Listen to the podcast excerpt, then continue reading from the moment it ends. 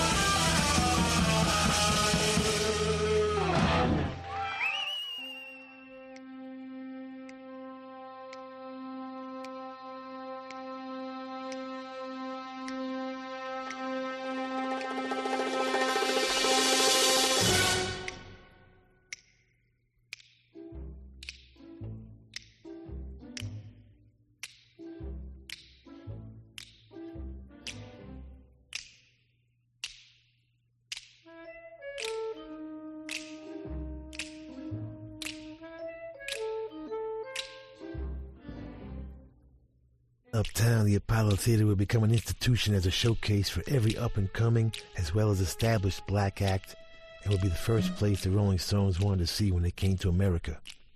A couple of blocks down, Minton's Playhouse was where Kenny Clarke and Thelonious Monk would change jazz. Over a couple of blocks, Owney Madden decided he wanted Duke Ellington to be the new house band in his Cotton Club. So he sent Yankee Schwartz to negotiate with the owner of the Gibson Standard Theater in Philadelphia to let Duke out of his contract. Yankee told him, Be big. Be big or be dead. Downtown Greenwich Village, west and east, would be the home to the avant garde writers, musicians, poets, and artists ever since 1917, when Dadaist painter Marcel Duchamp and radical writer John Reed declared Washington Square Park the new and separate city of the new Bohemia. To the village a young Bob Dylan would come and be told they don't need any hillbillies, they need folk singers, but get a friendlier greeting from Mike Porco at Gerde's Folk City and the Gaslight, where he'd write a hard rain's gonna fall upstairs on Wavy Gravy's typewriter. Cafe Bizarre is where the Velvet Underground would have a five month residency in 1965, six nights a week, four sets a night, until Andy Warhol suggested they come with him to film festivals, where instead of showing movies, he would show them. Linda Keith would drag Chas Chandler, the bass player of the Animals, to the Cafe Wha to see her boyfriend Jimmy James. He'd take him to England and change his name to Jimi Hendrix. The Garrick Theater above the Cafe A Go-Go would be the residency of Frank Zappa's Mothers of Invention, who would promote themselves as a hateful, repugnant waste of three dollars. The Mercer Arts Center's Oscar Wilde room at the Broadway Central Hotel would tolerate the New York Dolls until the walls caved in. Heading east a little bit, the bottom line showcased everybody after Bill Graham closed the Fillmore East. Jerry Brandt would introduce Sly and the Family Stone at his new club, the Electric Circus. Ex-Marine Sergeant Hilly Kristal would open country, bluegrass, blues, and other music for uplifting gormandizers, later remembered by its initials, CBGBs. And Beatles promoter Sid Bernstein would drag future super agent Frank Barsalona to see some funny-looking new kid his friend Judy Garland recommended. Frank would feel sorry for Barbra Streisand. What a voice, but you'd never make it with that nose. Meanwhile, Allen Ginsberg, Jack Kerouac, and William Burroughs would hang around the village influencing everybody, including Bob Dylan, who would then influence everybody all over again. Especially the Beatles, who Al Aronowitz introduced him to after introducing him to Allen Ginsberg, who Bob would call the king without a kingdom. Curtis Mayfield would cut a live album at the bitter end, and the Night Owl would book the Lovin' Spoonful and the Blues Magoos. Moving uptown, Mickey Ruskin's Max's Kansas City would be the hangout from the mid 60s for 10 years. And why not? Who else would book Bruce Springsteen and Bob Marley on the same bill? Not Frank Costello, I'll tell you that, who ran the Copacabana Club. Behind the scenes, of course. Between the Brill Building at 1619 Broadway and 1650 Broadway, where Aldon Publishing lived, a very high percentage of the very cool songs of the early 60s would be written by Leiber and Stoller, Goffin and King, Barry and Greenwich, Mann and Weil, Pomus and Shuman, and more. Ed Sullivan would own Sunday night television until The Sopranos would come along 40 years later. Dizzy Gillespie would not be content having helped invent bebop. He would also help invent salsa and world music by adding Cuban rhythms and African chants to his form of jazz on 52nd Street. Joey Dee and the Starlighters, including several future rascals, would give the biggest dance craze in history a home at the Peppermint Lounge. And Charlie Parker would die at the Stanhope Hotel while watching the Dorsey Brothers weekly variety program called Stage Show, March 12, 1955. Elvis Presley's TV debut. Welcome to New York City.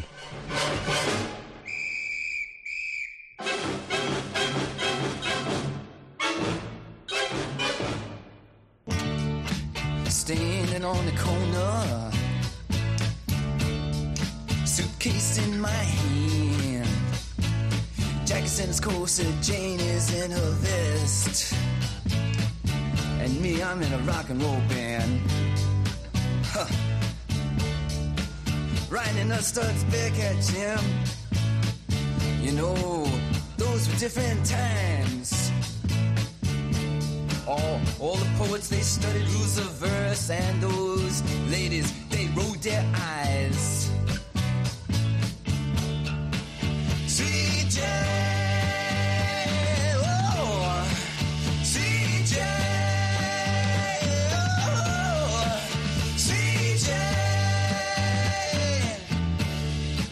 Here's some Jack, he is a banker. And Jane, she is a clerk. And both of them save their monies. And when, when they come home from work, ooh, uh, sitting down by the fire, oh, uh, the radio does play the classical music their jam. March of the wooden soldiers, all you protesters, you can hear Jack say, get ready. Sweet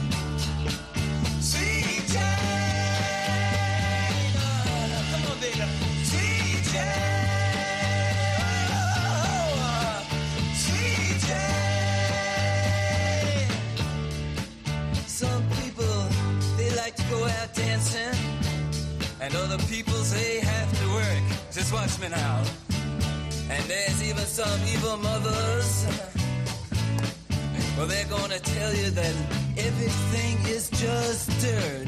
You know that women never really feign, and that villains always blink their eyes. Ooh. And that, you know, children are the only ones who blush.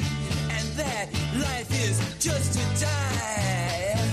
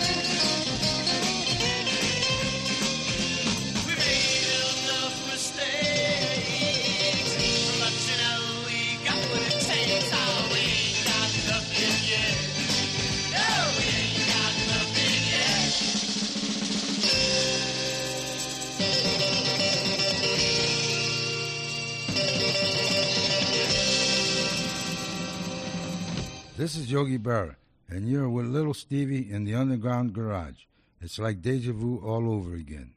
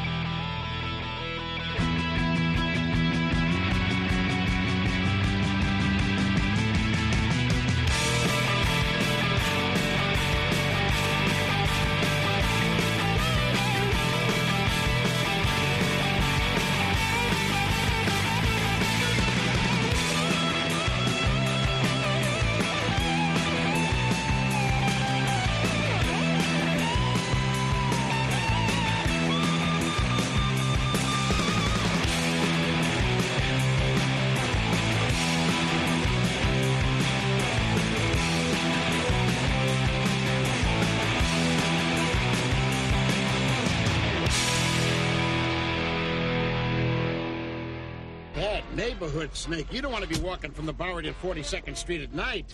I've been driving a cab here for 30 years, and I'm telling you, you don't walk around here at night. yes, sir. It'll kill you, strip you in 10 seconds flat. Usually I'm not down around here myself, but I wanted to catch that show.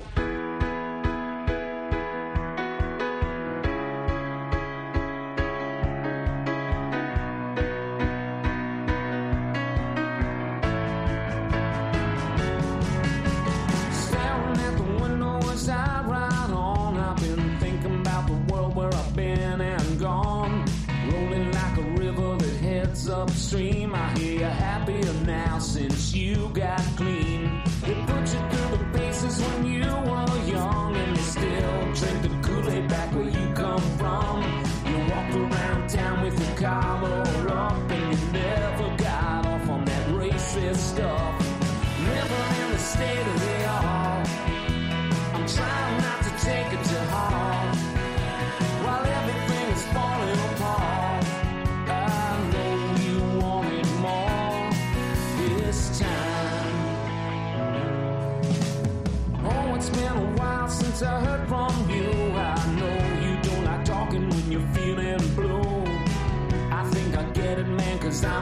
Same when everybody else is trying to kill the pain.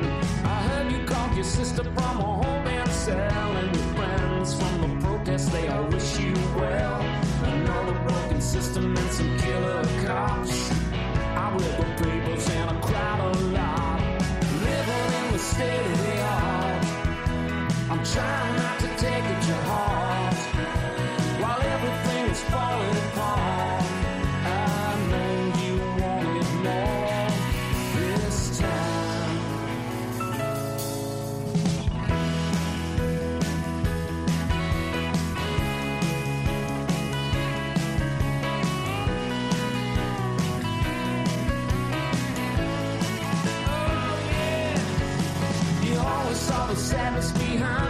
jokes while all your other friends were busy blowing smoke. Rolling with the punches in a world of lies with Johnny on the jukebox singing Born to Cry. Like a faded picture of a starless night, all your dead heroes couldn't get it right. You found a silver lining as the thunder rolls. Well, the night is dark, but the moon is gold.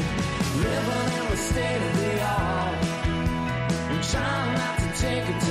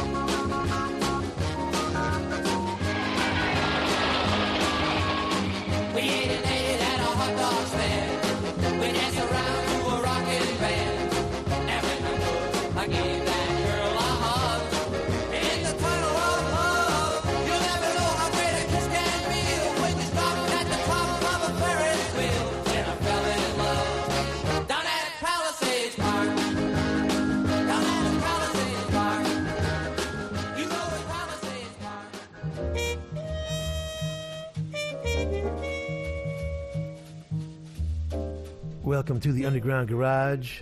Once in a while, our dream world where we celebrate our own version of what is and what could be gets interrupted by reality. So we include it in our trip. Every year around this time, we get a little more contemplative than usual.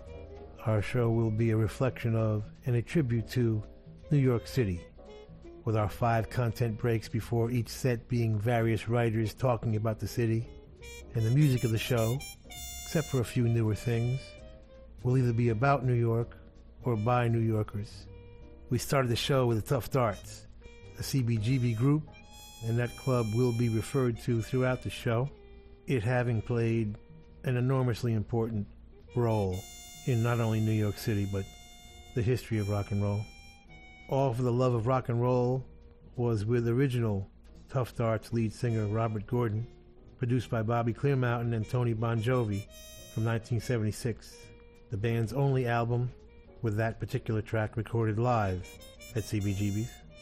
The Velvet Underground Sweet Jane, written by Lou Reed, Lou out of Long Island. Up to the Bronx for the Blues Magoos, Ain't Got Nothing Yet, a classic garage nugget from Psychedelic Lollipop 1966. We stayed in the Bronx for the Dictators, coming all the way downtown for Avenue A, written by the legendary Andy Shernoff. State of the art, Jesse Malin. The album is Sad and Beautiful World. Jesse wrote it with Rob Flores, Derek Cruz, and Jeff Sanoff producing. Get it from wickedcoolrecords.com.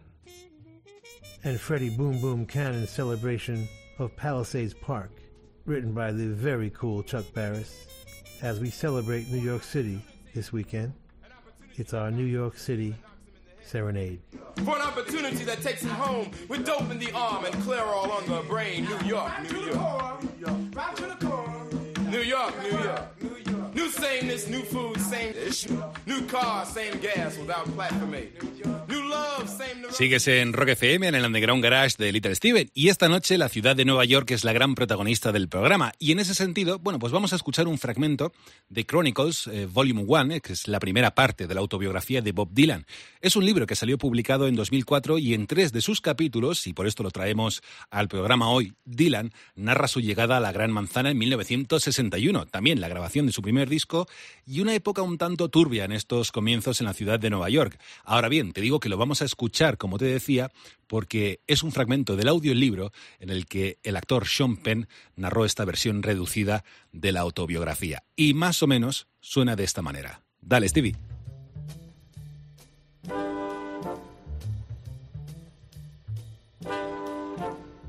Welcome back to the Underground Garage tribute to New York City. Here's Sean Penn reading from Bob Dylan's Chronicles, Volume 1. The big car came to a full stop on the other side and let me out. I slammed the door shut behind me, waved goodbye, stepped out onto the hard snow. The biting wind hit me in the face. At last I was here, in New York City, a city like a web too intricate to understand, and I wasn't going to try. I was there to find singers, the ones I'd heard on record Dave Van Ronk, Peggy Seeger, Ed McCurdy, Brownie McGhee, and Sonny Terry, Josh White, the New Lost City Ramblers, Reverend Gary Davis, and a bunch of others. Most of all, to find Woody Guthrie. New York City, the city that would come to shape my destiny. Modern Gomorrah. I was at the initiation point of Square One, but in no sense a neophyte. When I arrived, it was dead on winter. The cold was brutal, and every artery of the city was snow packed. But I'd started out from the frostbitten North Country, a little corner of the earth where the dark frozen woods and icy roads didn't phase me. I didn't know a single soul in this dark freezing metropolis, but that was all about to change, and quick. The Cafe Wha was a club on MacDougal Street in the heart of Greenwich Village. The place was a subterranean cavern, liquorless, ill lit, low ceiling, like a wide dining hall with chairs and tables. Opened at noon, closed at four in the morning. Somebody had told me to go there and ask for a singer named Freddie Neil who ran the daytime show. I found the place and was told that Freddie was downstairs in the basement where the coats and hats were checked, and that's where I met him. Neil was the MC of the room and the maestro in charge of all entertainers. He couldn't have been nicer.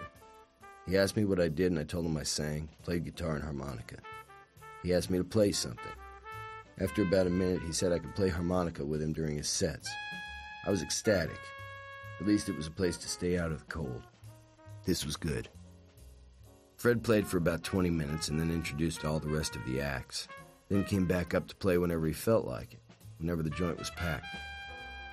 The acts were disjointed, awkward, and seemed to have come from the Ted Mack Amateur Hour, a popular TV show. The audience was mostly collegiate types suburbanites, lunch hour secretaries, sailors, and tourists. Everybody performed from 10 to 15 minutes. Fred would play for however long he felt, however long the inspiration would last. At about 8 o'clock at night, the whole daytime menagerie would come to a halt, and then the professional show would begin. Comedians like Richard Pryor, Woody Allen, Joan Rivers, Lenny Bruce, and commercial folk singing groups like the Journeymen would command the stage. Everyone who had been there during the day would pack up. One of the guys who played in the afternoons was the falsetto speaking Tiny Tim. He played ukulele and sang like a girl, old standard songs from the 20s. Fred was the man down here, though, the main attraction, and his name was on the marquee. He played a big dreadnought guitar, a lot of percussion in his playing, piercing, driving rhythm, a one man band, a kick in the head singing voice. He was very much like me, polite but not overly friendly. Gave me pocket change at the end of the day, said, Here, so you'll keep out of trouble.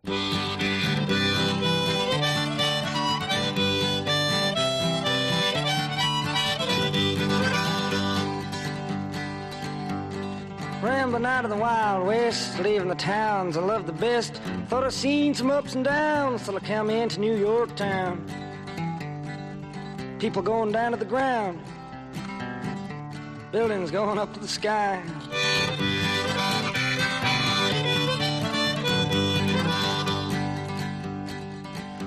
Wintertime in New York town, the wind blowing the snow around. Walk around with nowhere to go. You somebody can freeze right to the bone. I froze right to the bone. New York Times said it was the coldest winter in 17 years. I didn't feel so cold then.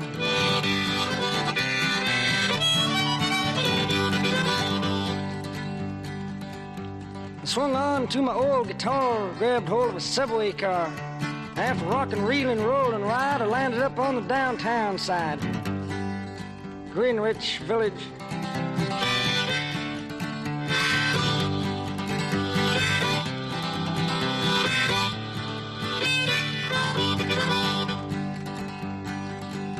I walked down there and ended up in one of them coffee houses on the block. I'd get on the stage, sing and play. Man, I say, come back some other day. You sound like a hillbilly. We want folk singers here.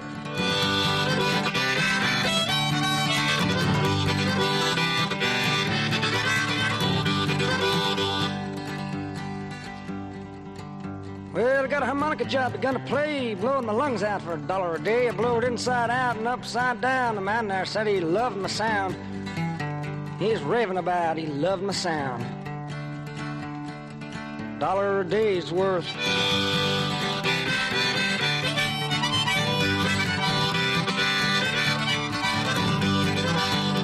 After weeks and weeks of hanging around, I finally got a job in New York town. In a bigger place, bigger money too. Even joined a union and paid my dues. Now, a very great man once said that some people rob you with a fountain pen. It don't take too long to find out just what he was talking about. A lot of people don't have much food on their table, but they got a lot of forks and knives. And they got to cut something.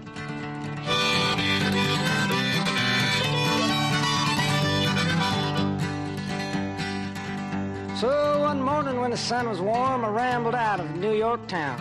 Pulled my cap down over my eyes and headed out for the western skies. So long, New York.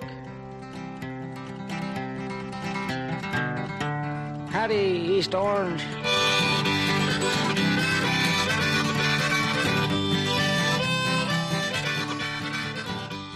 Jumped off the Brooklyn Bridge and walked away unknown and forgotten into the ghostly days of Chinatown soup, alleyways, and fire trucks, not even one free beer, who sang out of their windows in despair, fell out of the subway, jumped in the filthy Passaic, leaped on Negroes, cried all over the street, danced on broken wine glasses barefoot, smashed phonograph records of nostalgic 1930s European German jazz, finished the whiskey and threw up, groaning into the bloody toilet, moans in their ears and the blast of colossal steam whistles.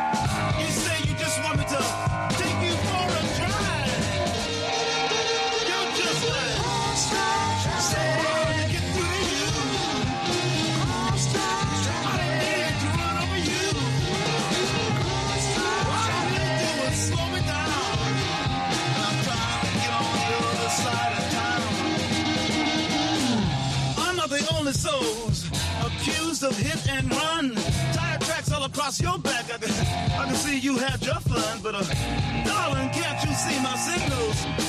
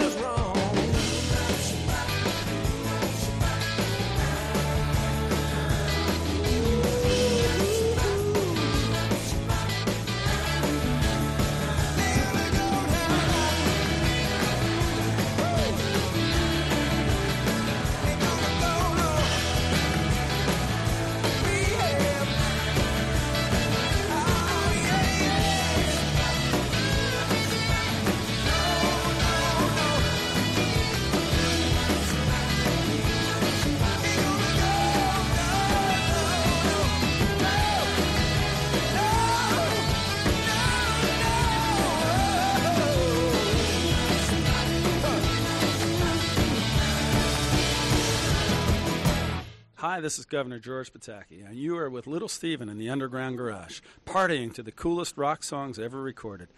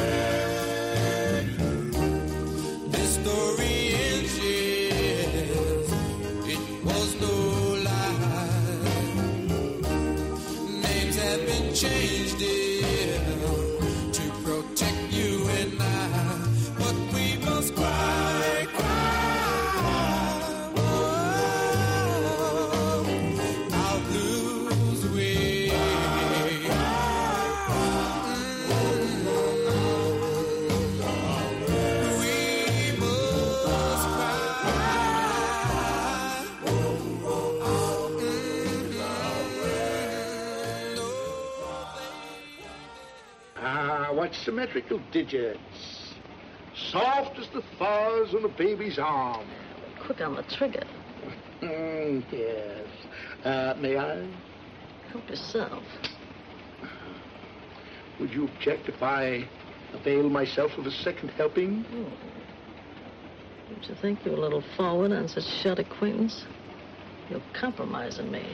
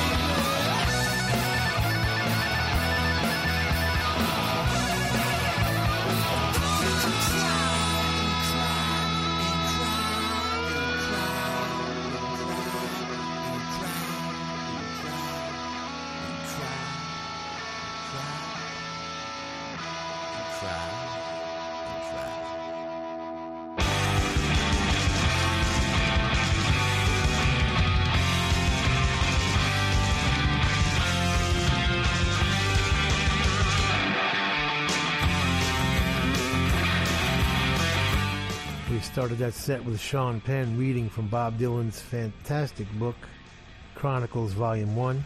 If you haven't got Marty Scorsese's No Direction Home, you must get it. A fantastic documentary about Bob. We played something from Bob's first record, Talkin' New York, which started a tradition of Mr. Dylan putting comedy right alongside tragedy and maintaining that balance to this day. Jimi Hendrix would spend quite a bit of time in Greenwich Village, the Cafe Wha, where his studio on 8th Street would be named after his third album, Electric Ladyland. Crosstown Traffic is from that absolute classic album.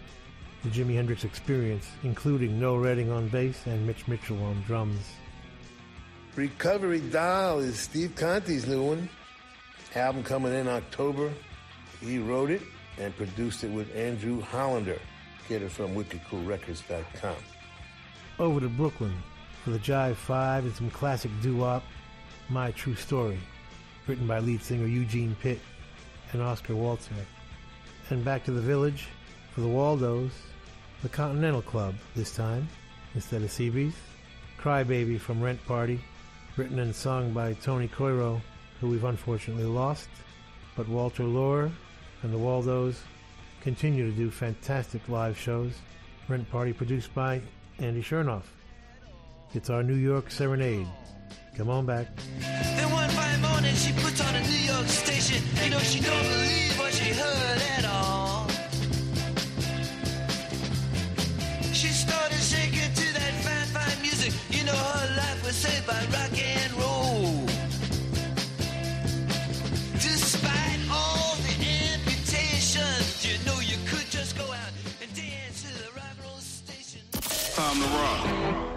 Podemos contarte sus historias. Podemos presentarte a sus autores. Ladies and gentlemen, Nirvana. Podemos ponerlas sin pausa cada hora del día. Pero decir cuáles son las mejores, eso te toca a ti. Ya está en marcha la votación para el Rock FM 500 de 2021. Tú votas. Nosotros contamos. Y juntos escucharemos las 500 más queridas de Rabo. A cabo el último fin de del mes. Tu Rock FM 500 2021. Vota ya en rockfm.fm. Y recuerda, votar no es un deporte para espectadores.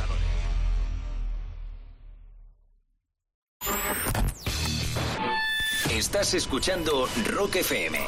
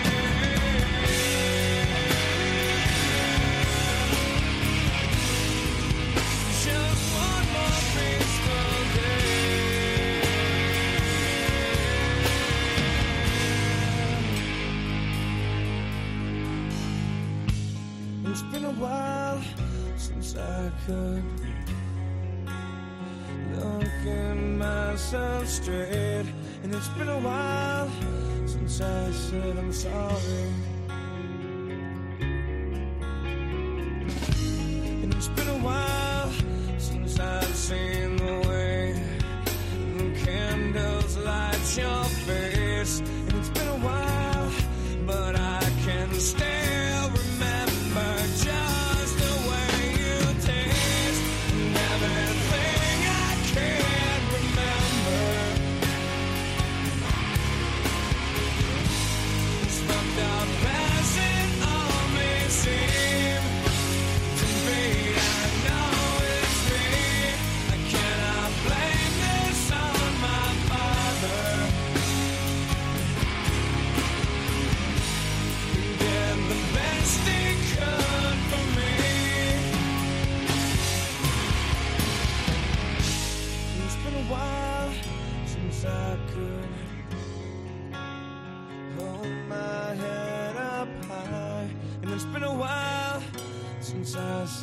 sorry.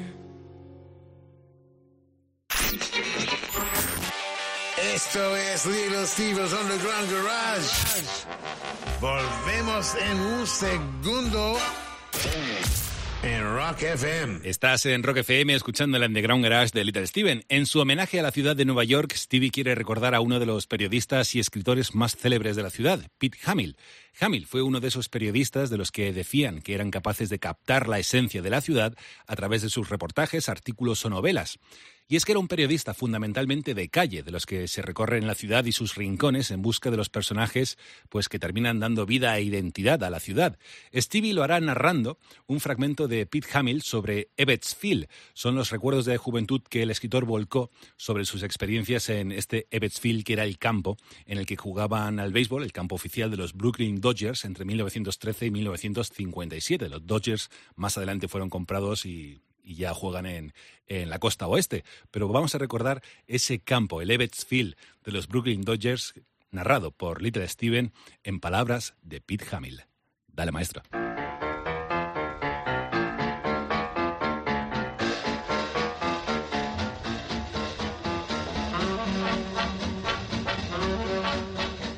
Pete Hamill on Ebbets Field. Nobody we knew owned a car, so we went there on foot from where I lived, walking across the hills and meadows of Prospect Park. By the time we reached Flatbush Avenue, there was a convergence of all the tribes of Brooklyn.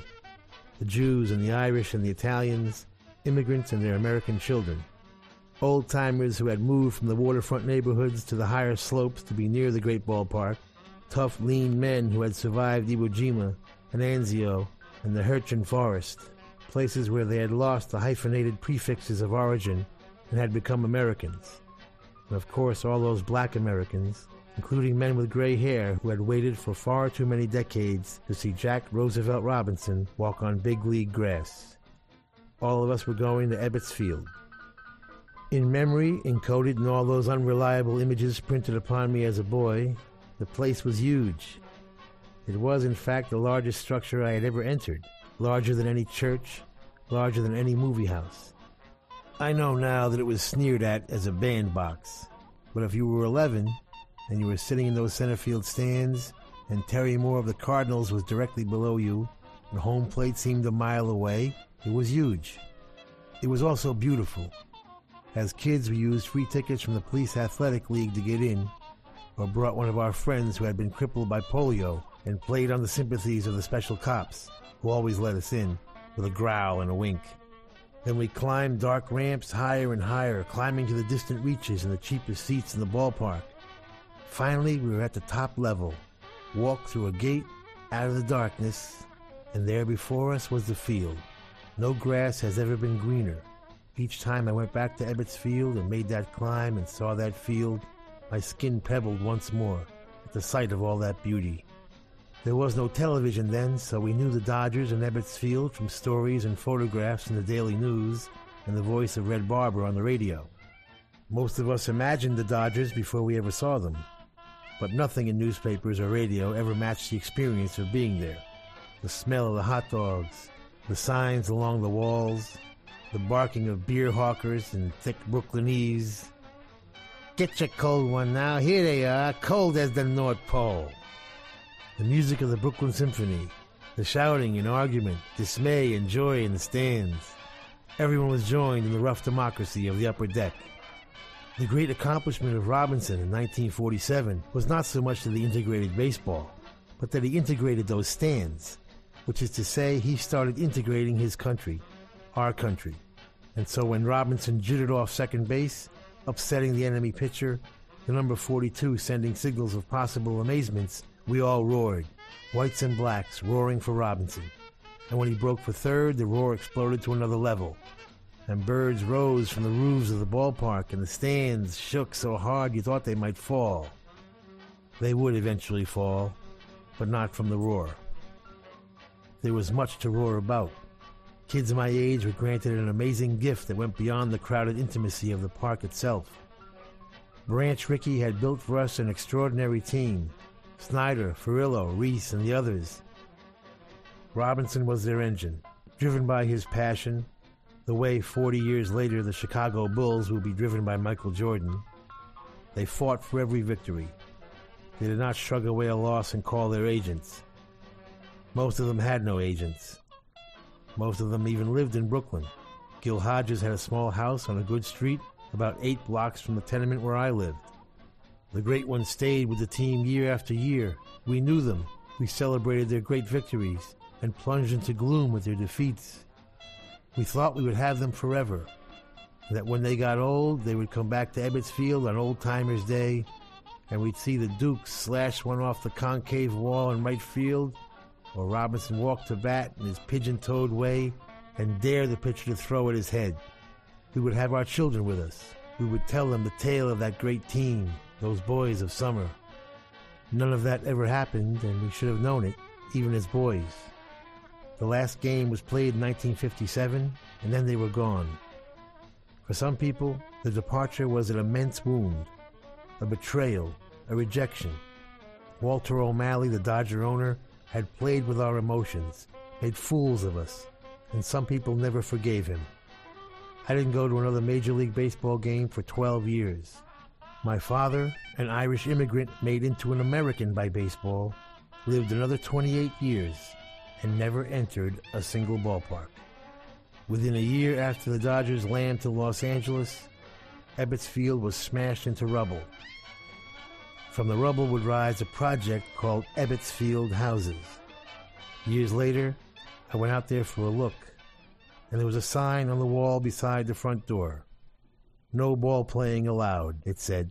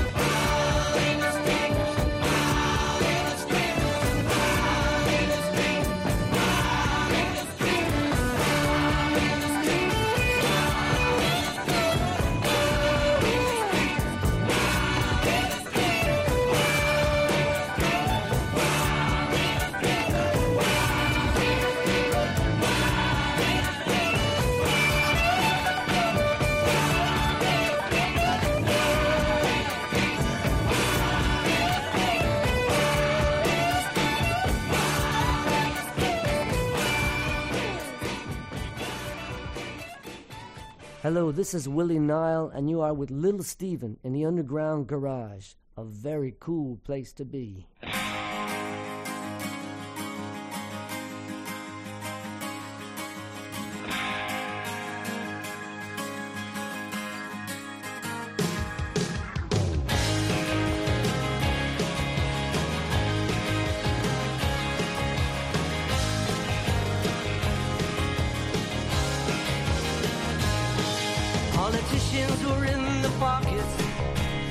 Senators on the edge. There were Wall Street mooks shaking in their boots, standing on the window ledge.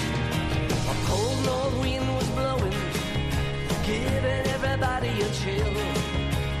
Nothing moved out on Main Street the day the earth stood still.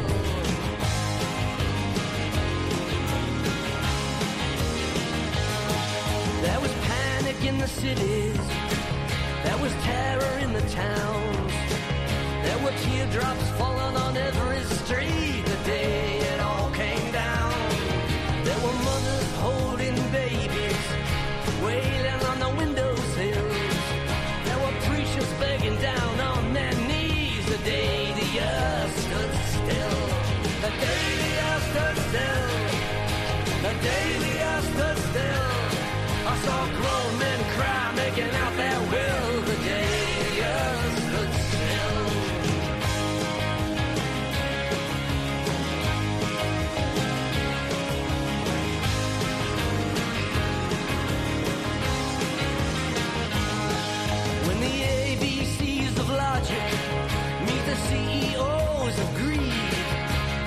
SROs of loneliness cry out and start to believe. There comes a time for judgment, a time to pay the bill, and that is just the way it was the day the earth stood still. The day the earth stood still. The day the earth stood still. I saw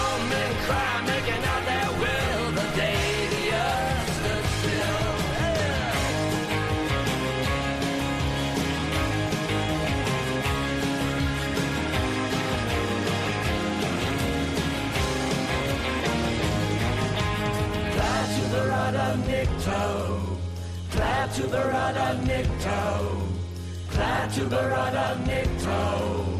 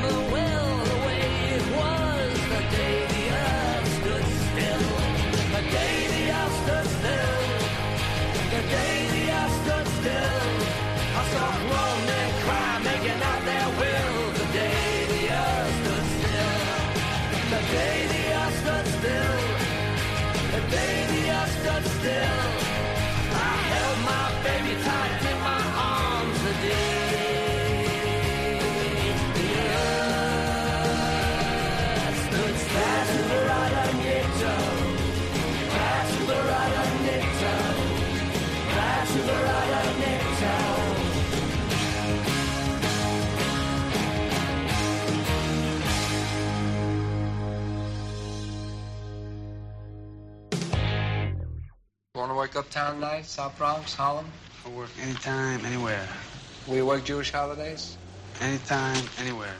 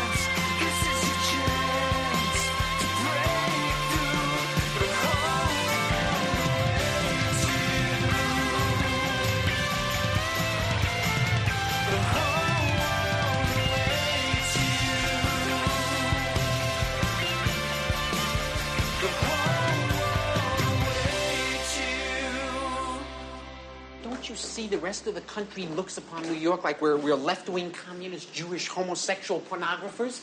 I think of us that way sometimes, and I, and I live here.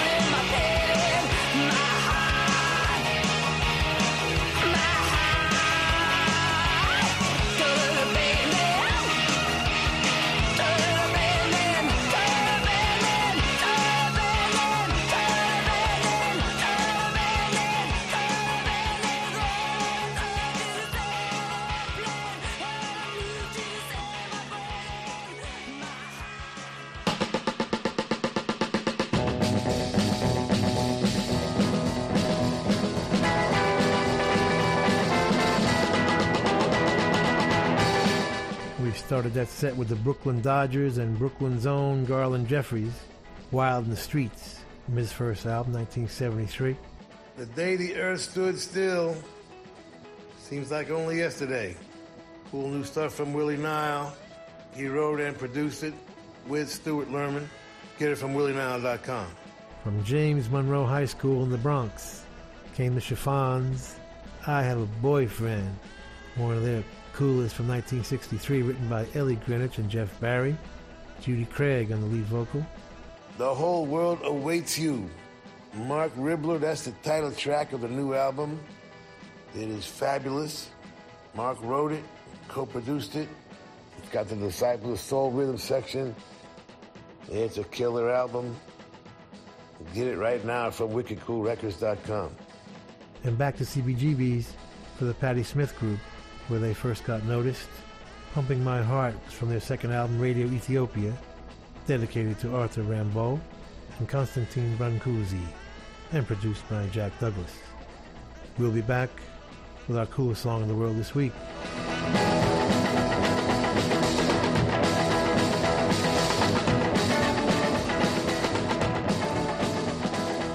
llegó el momento de descubrir juntos la música que más le ha llamado la atención a Little Steven estos últimos días. Nos referimos a un clásico ya del Underground Garage como es la canción más chula de la semana. Y aunque esta noche la gran protagonista es la ciudad de Nueva York, en este ratito de radio, pasaremos a la costa oeste. Concretamente, nos quedaremos en Long Beach, en California, para recibir a la banda Sweet Nobody, quienes presentan Five Star Diary como la canción más chula de la semana. Dale, Van Sant.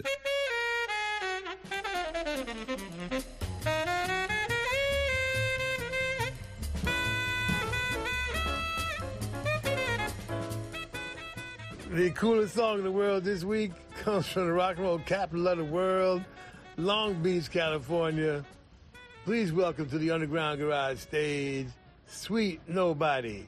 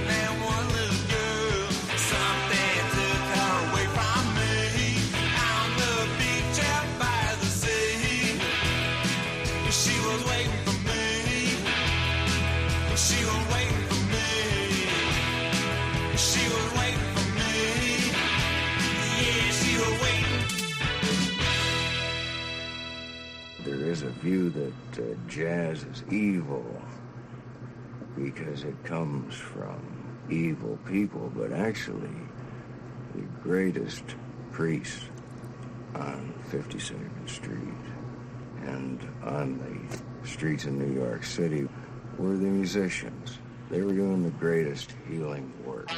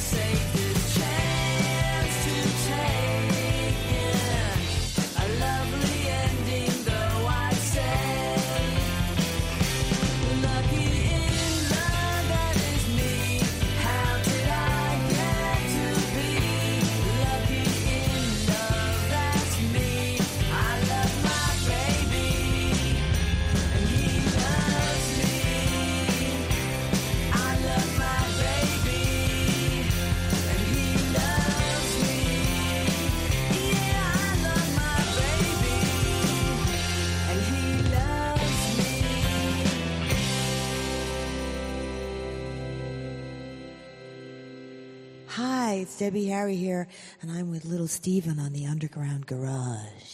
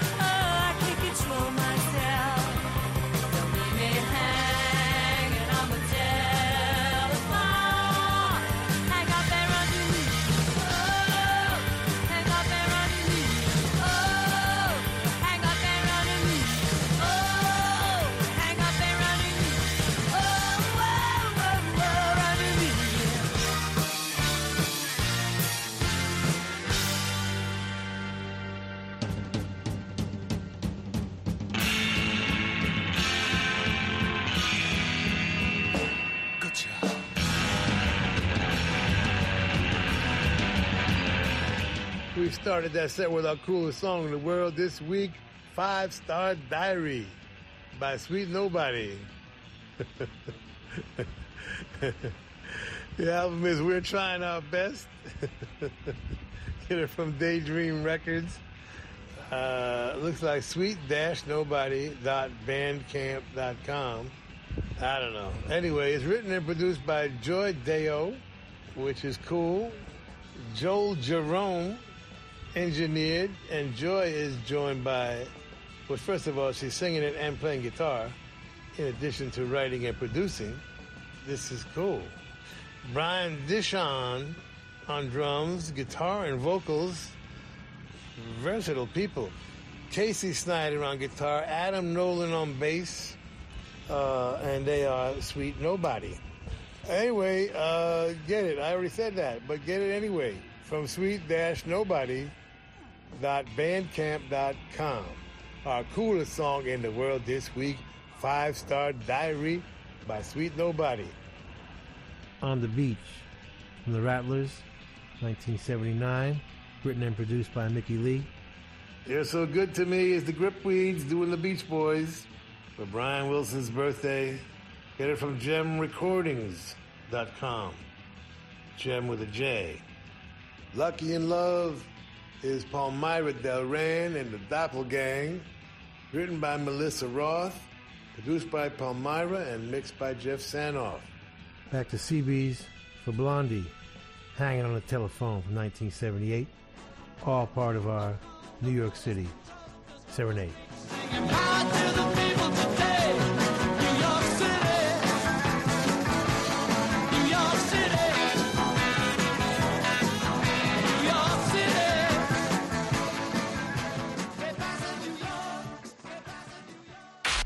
Esto es Rock FM. Estás escuchando Rock FM.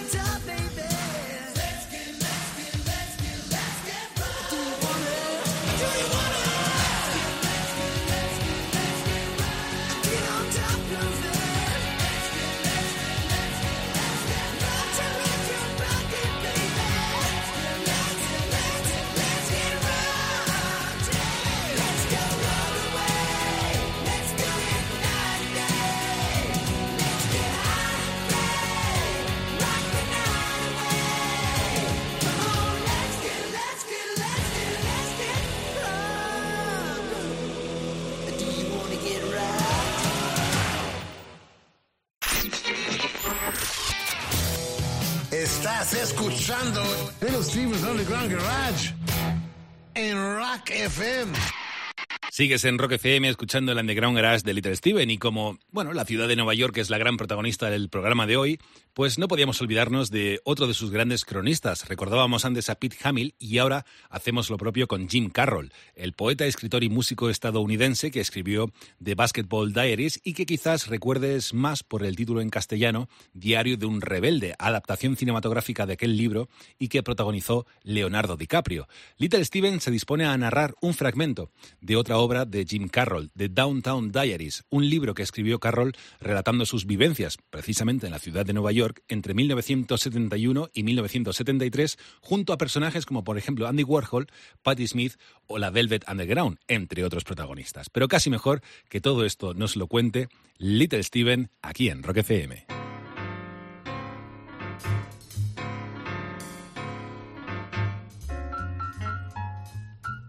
From Forced Entries, The Downtown Diaries. There was a benefit for Timothy Leary tonight at the Cafe A Go Go in the village.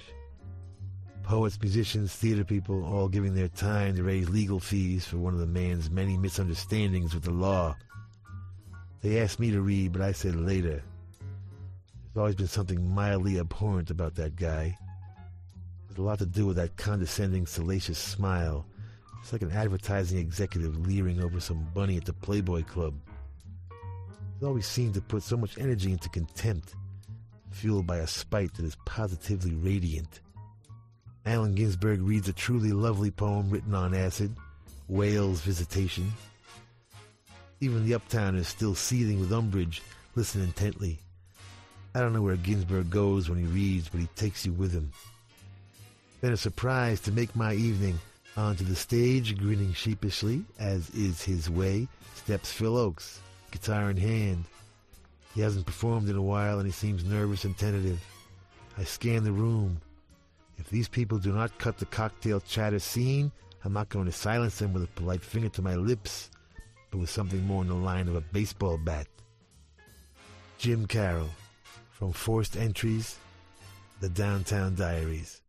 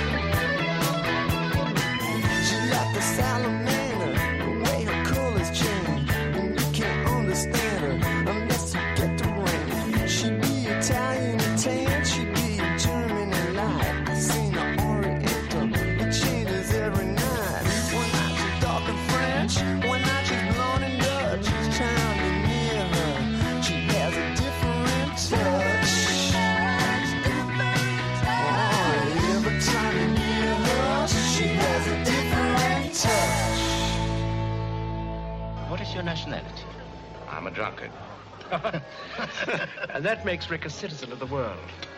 I was born in New York City, if that'll help you any. I understand that you came here from Paris at the time of the occupation. There seems to be no secret about that. Are you one of those people who cannot imagine the Germans and their beloved Paris? It's not particularly my beloved Paris. Can you imagine us in London? When you get there, ask me. Oh, diplomatist.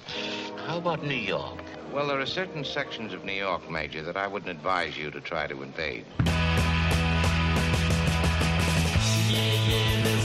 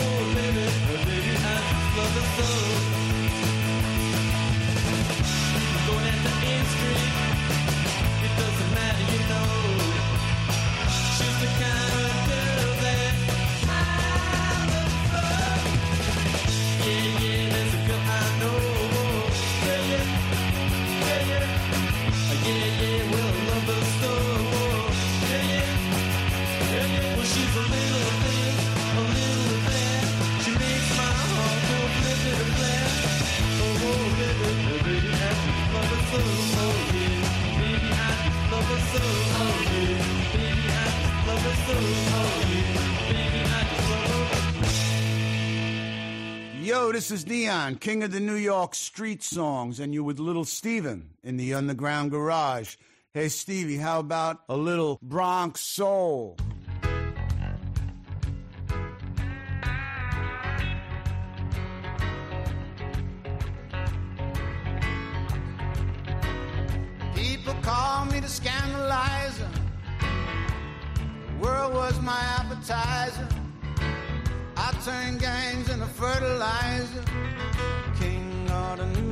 Streets.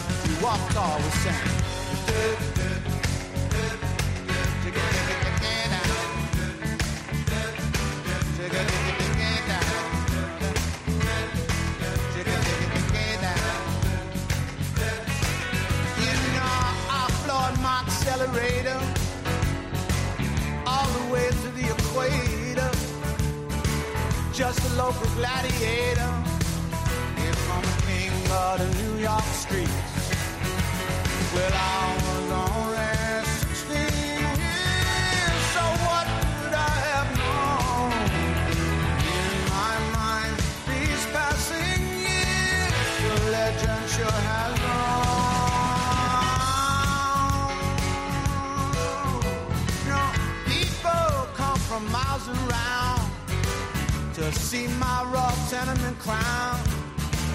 Always object, never down. King of the New York street.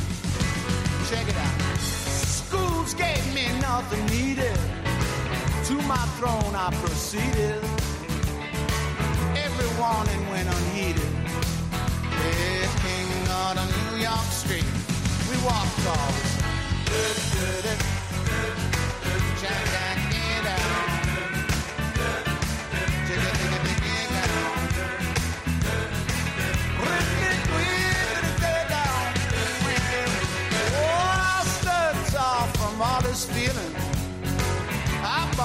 head on heaven's ceiling. Shooting dice and double dealer. Uh, king of the New York streets.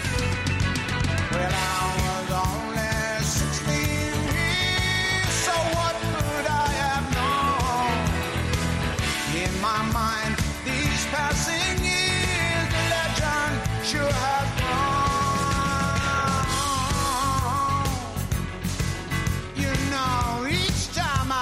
Behind the wheel of a pinstripe custom Oldsmobile, the guys would bow and the girls would squeal. They said, King of the New York street. What local bullies I deflated. Backstreet jive that I translated. Top ten girls were all I dated. King of the New York street. We walk the sand.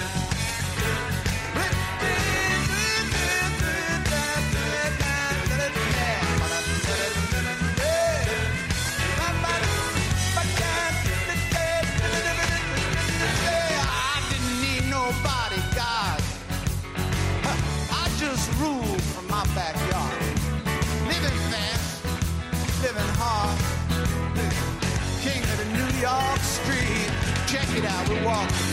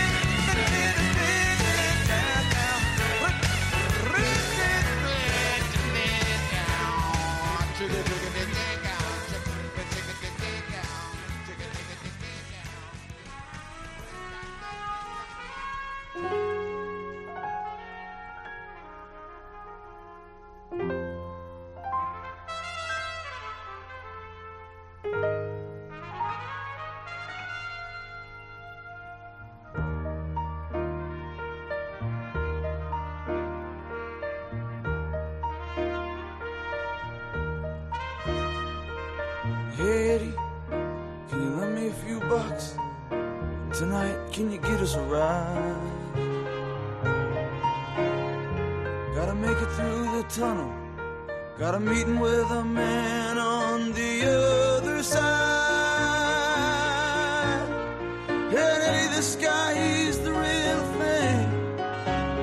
So if you wanna come along, you gotta promise you won't say anything.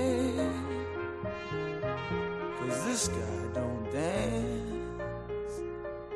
And the word's been passed, this is our last chance.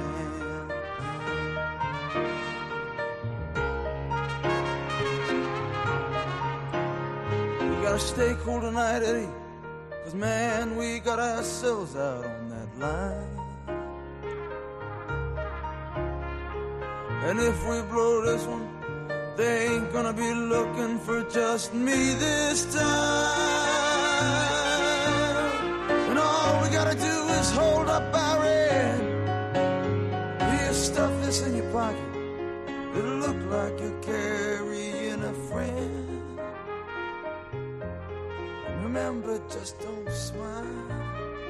Change the shirt. 'Cause tonight we got style.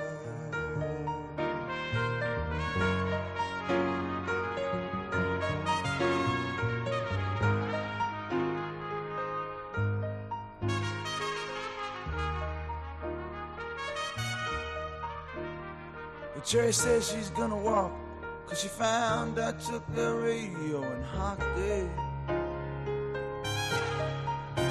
But Eddie, man, she don't understand that two grand's practically sitting here in my pocket.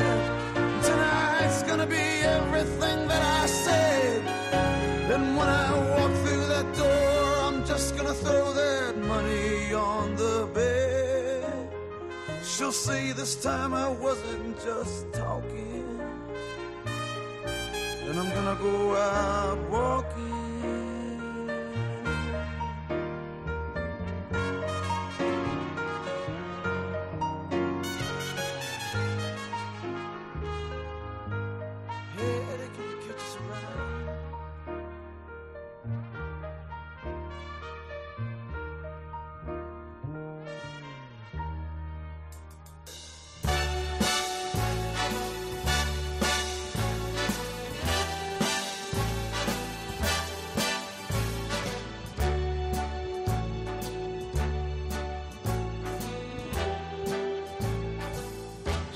Start spreading the news.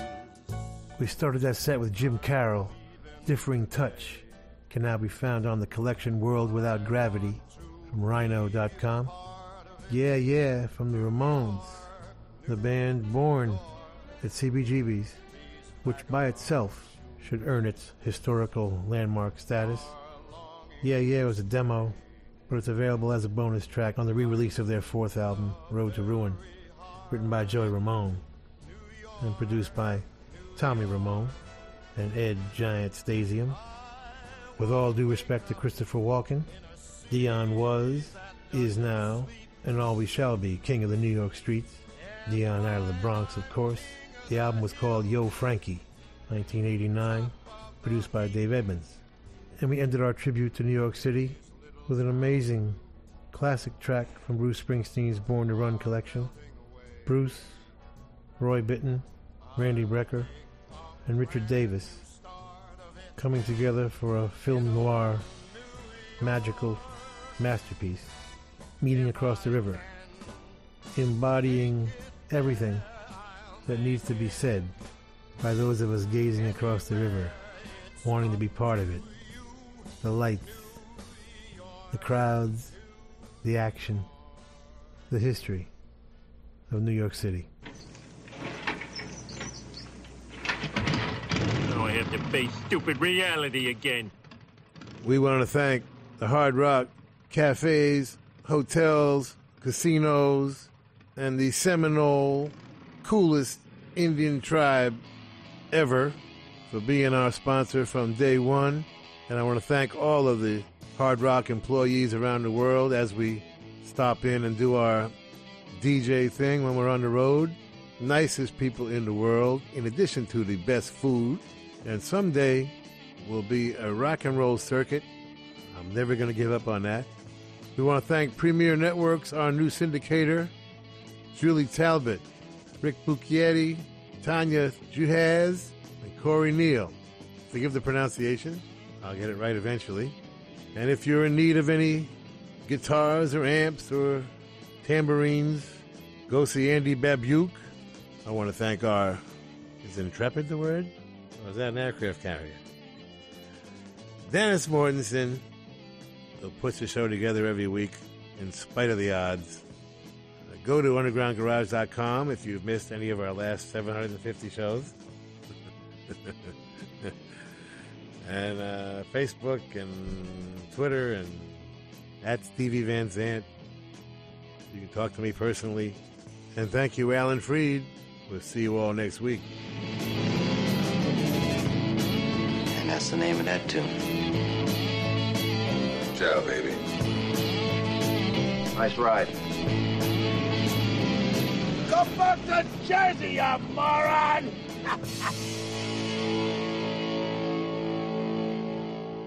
There's nothing so depressing as watching the final curtain fall. Nothing so dismal as when the crowds have gone, the empty theaters darkened. For some, this is the end of the world. Others head east for that blazing canyon of light, Broadway, where the show never closes. That's entertainment. That's entertainment. Bueno, familia, ahora sí que sí, llegamos al final del Underground Garage de esta semana. Espero que hayas disfrutado de un programa en el que hemos, bueno, recorrido un poquito la ciudad de Nueva York, ese sitio en el que dicen que si no encuentras algo en Nueva York es porque no existe.